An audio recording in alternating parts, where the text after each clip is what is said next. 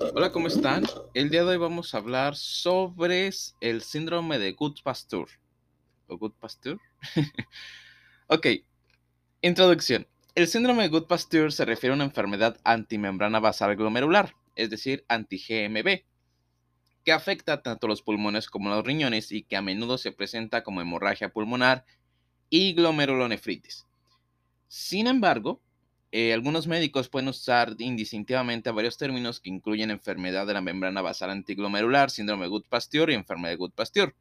La enfermedad anti-GMB, anti-GBM más bien, eh, membrana, ah, membrana basal glomerular, es el término más específico y se refiere a la presencia del compromiso renal y pulmonar, junto con anticuerpos anti-membrana basal glomerular.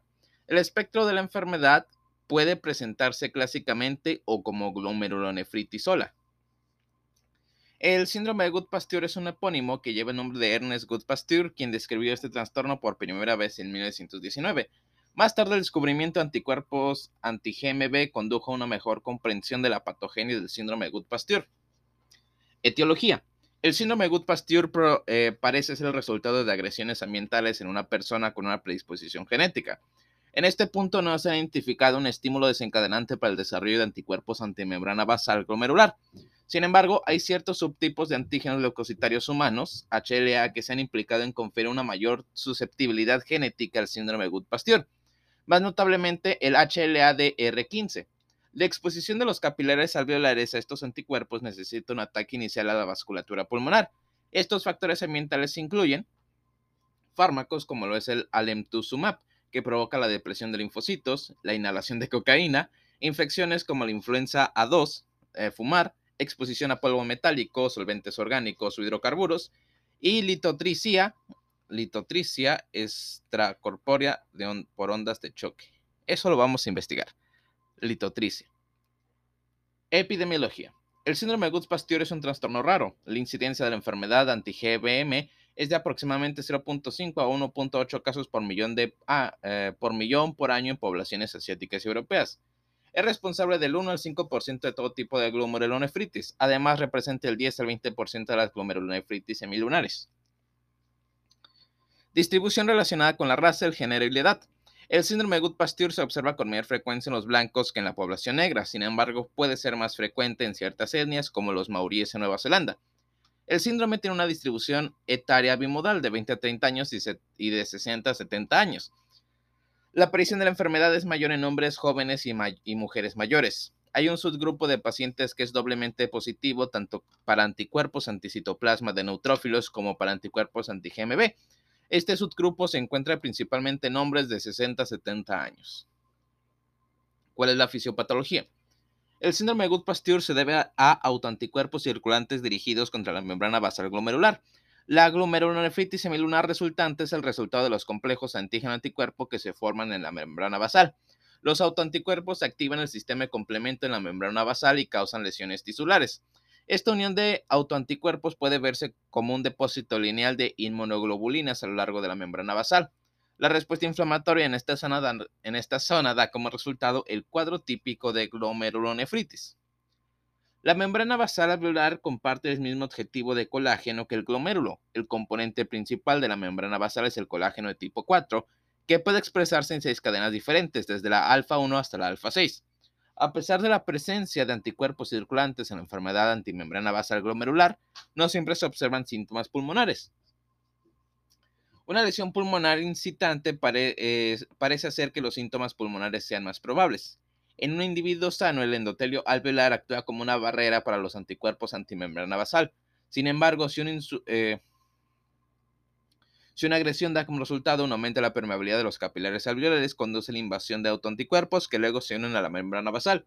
Los factores que pueden resultar en un aumento de la permeabilidad alveolo-capilar capilar incluyen aumento de la presión hidrostática capilar, bacteremia, fumar tabaco, endotoxemia, exposición a hidrocarburos volátiles, infección del tracto respiratorio superior y oxígeno inspirado superior. Existe fuerte evidencia de compromiso genético y se, encuentra, eh, que y se encuentra que los pacientes con ciertos tipos de antígeno leucocitario humano, es decir, HLA, son más susceptibles a la enfermedad y exhiben un mal pronóstico. Muy bien. Se ha encontrado una mayor prevalencia de halotipos HLA DR15, DRB1, DRB103 y 04 y una frecuencia reducida de RB1 y DRB7. Ok. Es importante señalar que el HLA-B7 se observa con mayor frecuencia e indica una nefritis anti-GMB más grave. O, aunque el síndrome de Gus-Pasteur se considera una enfermedad mediada por autoanticuerpos, las células T desempeñan un papel vital en el inicio y la progresión de la enfermedad. Las células T hacen que las células B aumenten la producción de anticuerpos y desempeñen un papel directo de la lesión renal y pulmonar. Histopatología. En pacientes en los que la afectación renal y pulmonar hace sospechar síndrome de Good-Pasteur, se debe considerar la biopsia renal que tiene mejor rendimiento que la biopsia pulmonar. El microscopio óptico mostrará glomerulonefritis semilunar. Con el tiempo, las semilunas se vuelven fibróticas y pueden apreciarse una glomerulosclerosis franca con fibrosis, intersticial y atrofia tubular. La inmunofluorescencia mostrará un depósito lineal de inmunoglobulina G y, y, del sistema de complemento C3 a lo largo de la membrana basal. Predominantemente la subclase de inmunoglobulina G1 estará presente. Una biopsia renal no solo es crucial para el diagnóstico, sino que el porcentaje de semilunas identificadas en la biopsia confiere pronóstico de supervivencia renal. Por lo general, no se busca tejido pulmonar debido a la invasividad del procedimiento y un proceso de inmunofijación más, eh, difícil para el tejido pulmonar. La biopsia de pulmón cuando se realiza muestra hemorragia extensa con depósito de macrófagos cargados de hemosiderina dentro de los espacios alveolares. Perdón, Historia clínica y física. Los pacientes con síndrome Good-Pasteur inicialmente se presentarán de manera similar a otras formas de glomerulonefritis rápidamente progresiva con insuficiencia renal aguda. No hay síntomas específicos de la membrana basal antiglomerular que se distingan de otras enfermedades que causan una disfunción orgánica similar. Se debe realizar un estudio cuidadoso y oportuno para un diagnóstico preciso. Los síntomas pulmonares suelen estar presentes al momento del encuentro inicial o poco después. La hemoptisis de diversos grados es típica en la afectación pulmonar y va desde una hemorragia grave y potencialmente mortal hasta una hemorragia difusa más útil que solo es evidente en una evaluación más cuidadosa. Es más típico que los pacientes más jóvenes afectados por la enfermedad de la membrana basal antiglomerular presenten síntomas renales y pulmonares simultáneos y que estén gravemente enfermos al momento de la presentación. Los pacientes mayores de 50 años tienden a presentar solo glomerulonefritis y siguen un curso menos severo. Se debe realizar un examen físico cuidadoso a los pacientes que presentan hallazgos sospechosos de la enfermedad de la membrana basal antiglomerular, en particular para otros signos como una erupción purpúrica. Este hallazgo, este hallazgo hace sugerir, puede sugerir pacientes denominados doble positivos con vasculitis asociada a ANCA concurrente, como lo es la granulomatosis con poliangeitis.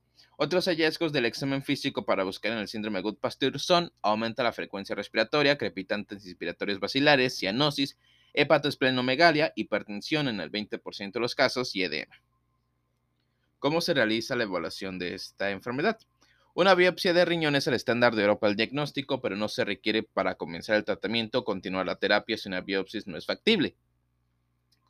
Cuando se realiza, la biopsia brinda información importante sobre la actividad y la cronicidad del compromiso renal que puede guiar la terapia. La biopsia renal percutánea es el procedimiento recomendado para establecer el diagnóstico del síndrome Good-Pasteur. La biopsia renal es preferible a la biopsia pulmonar ya que proporciona un rendimiento mucho mayor, pero la biopsia pulmonar se puede realizar cuando la biopsia renal está contraindicada por cualquier motivo. El tejido de la biopsia debe enviarse para análisis bajo microscopía óptica. También se utiliza la microscopía electrónica y la inmunofluorescencia. El microscopio óptico muestra hallazgos inespecíficos de una glomerulopatía proliferativa necrosante con semilunas celulares, como se muestra en la imagen. La subiré a Instagram, jeje.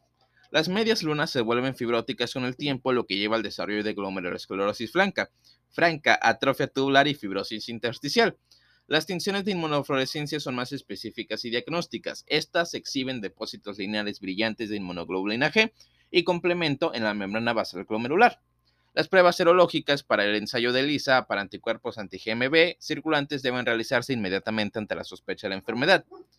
Específicamente es esencial que el área del dominio alfa NS1 del colágeno 4 se utilice como objetivo de este ensayo, ya que se puede observar falsos positivos en pruebas menos específicas. Los títulos cuantitativos se siguen durante las fases de tratamiento para que las decisiones de, las decisiones de tratamiento. El análisis de orina es característico y por lo general demuestra proteinuria de bajo grado, hematuria macroscópica o microscópica y cilindros de glóbulos rojos. Un hemograma completo puede revelar anemia secundaria, hemorragias intrapulmonares y por lo general hay leucocitosis. Las pruebas de función renal pueden alterarse como consecuencia de la disfunción renal. Una radiografía de tórax muestra opacificaciones parenquimatosas parcheadas que suelen ser bilaterales y bivacilares. Los ápices y los ángulos costofrénicos generalmente están respetados. Las pruebas de función pulmonar muestran una capacidad de difusión elevada para el monóxido de carbono, secundaria a la unión de monóxido de carbono a la hemoglobina intraalveolar. Tratamiento y manejo. Les voy a advertir que está largo. Los pacientes que muestran el síndrome de Good-Pasteur, tanto glomerulonefritis como hemorragia pulmonar, pueden estar gravemente enfermos al momento de la presentación. A menudo se necesita hemodiálisis urgente para indicaciones estándar y puede ser necesaria la intubación por insuficiencia respiratoria. Cuando el clínico sospecha el diagnóstico, se debe realizar una biopsia renal tan pronto como la situación clínica lo permita. Tras el diagnóstico, los pacientes deben comenzar con prednisona, ciclofosfamida y plasmaféresis diaria para mejorar la mortalidad global en general y la supervivencia renal en particular. Si la terapia puede comenzar antes de que el paciente progrese y necesite terapia de reemplazo renal, el pronóstico renal general es mejor. Todos los pacientes con síntomas pulmonares deben comenzar con una terapia combinada independientemente de su estado renal. Para pacientes sin síntomas pulmonares en quienes la recuperación renal es muy poco probable, es decir, para aquellos que presentaron la necesidad urgente de diálisis dentro de las primeras 72 horas, el riesgo de la plasmaféresis y la inmunosupresión pueden superar los beneficios. La opción de suspender el tratamiento en estos casos sigue siendo controvertida ya que la enfermedad no ha sido bien estudiada en ensayos controlados. Sigue siendo difícil predecir quién, es, quién en este grupo responderá exactamente y recuperará la función renal. El retorno global de la función renal en este grupo es de aproximadamente el 8%. Por lo general, la plasmaféresis diaria se realiza hasta que los anticuerpos contra la membrana basal glomerular son indetectables y luego se continúan con esteroides y ciclofosfamida durante 3 a 6 meses hasta que se logra la remisión completa. Esto se puede medir revisando los títulos repetidos después de la plasmaféresis, así como cada vez que se desarrollan nuevos síntomas que podrían ser un presagio de una recaída. En general, la recaída sigue siendo rara. La dosis inicial de ciclofosfamida es de 2 miligramos por kilogramo por vía oral, ajustada para mantener un recuento de glóbulos blancos de aproximadamente 5000. El tratamiento de la hemorragia alveolar aguda, que pone en peligro la vida, es con terapia de pulso de metilprednisolona intravenosa de un gramo por día durante tres días, seguida de una dosis decreciente de 1 a 1.5 miligramos kilogramo por vía oral. Se ha encontrado que rituximab tiene un papel en algunos estudios en los que la conclusión fue que condujo a niveles indetectables de anticuerpos de anti-GMB. Interesante. Vamos a dar un diagnóstico diferencial y posiblemente en próximos episodios hablemos de ello, de todos los síndromes pulmonares renales que afectan al pulmón y al riñón que deben ser considerados en la diferenciación. Estos incluyen granulomatosis con poliangitis, es decir, granulomatosis de Wegener, lupus eritematoso sistémico, poliangitis microscópica. Algunos pacientes con síndrome de Good-Pasteur también tienen ANCA positivos, lo que dificulta distinguirlo de la granulomatosis con poliangelitis. Poliangeitis. Algunos trastornos mediados por inmunoglobulina A tienden a presentarse con síntomas pulmonares y renales como la nefropatía por inmunoglobulina A y la púrpura de Henoch-Schönlein.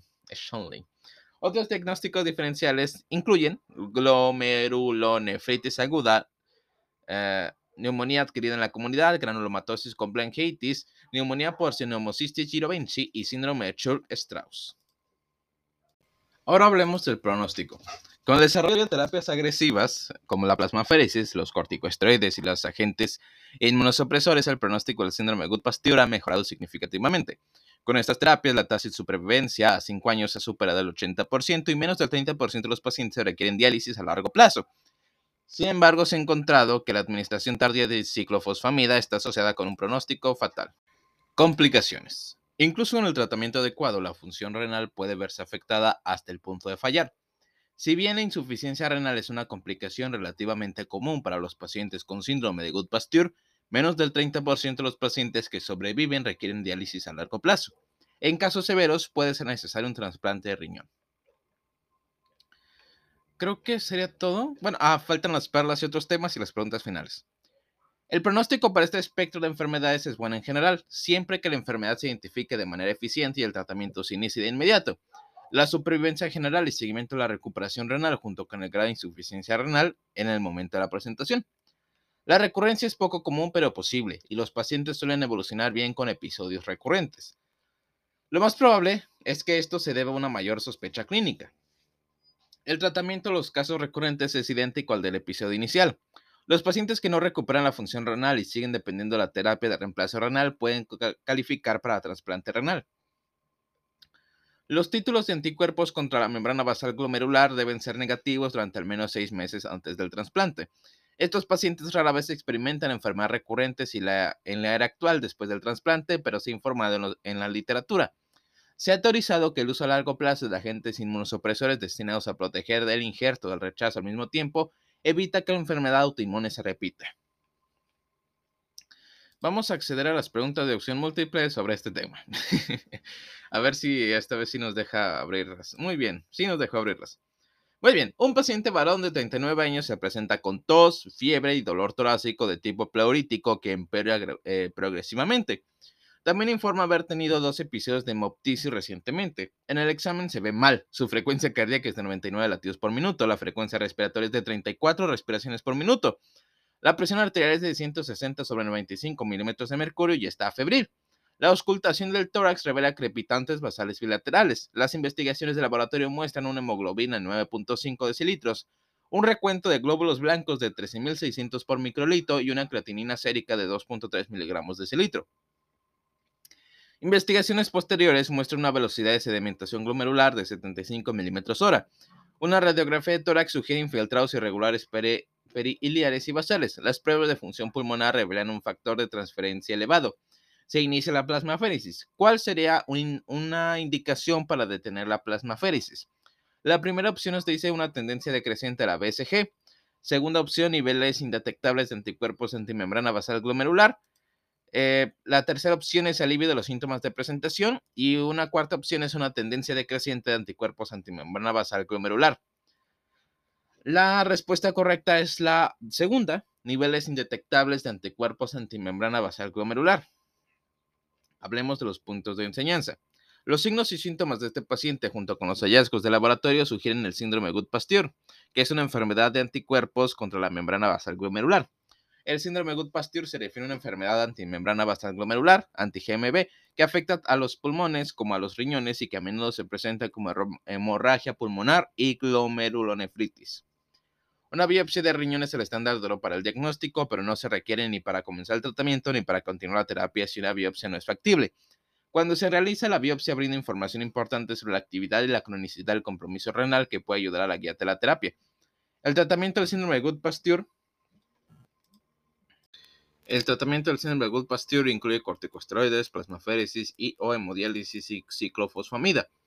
Por lo general, la plasmaféresis diaria se realiza hasta que los anticuerpos contra la membrana basal glomerular son indetectables y luego se continúa con esteroides y ciclofosfamida durante 3 a 6 meses hasta que se logra la remisión completa.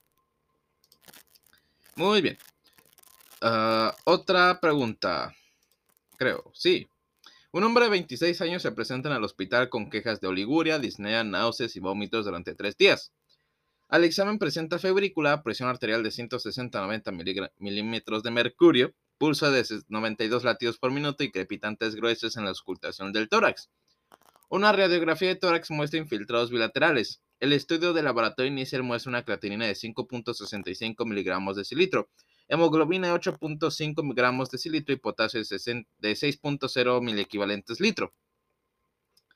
Las pruebas de función pulmonar eh, sugieren un factor de transferencia elevado, que es lo más probable que, que revele la biopsia renal.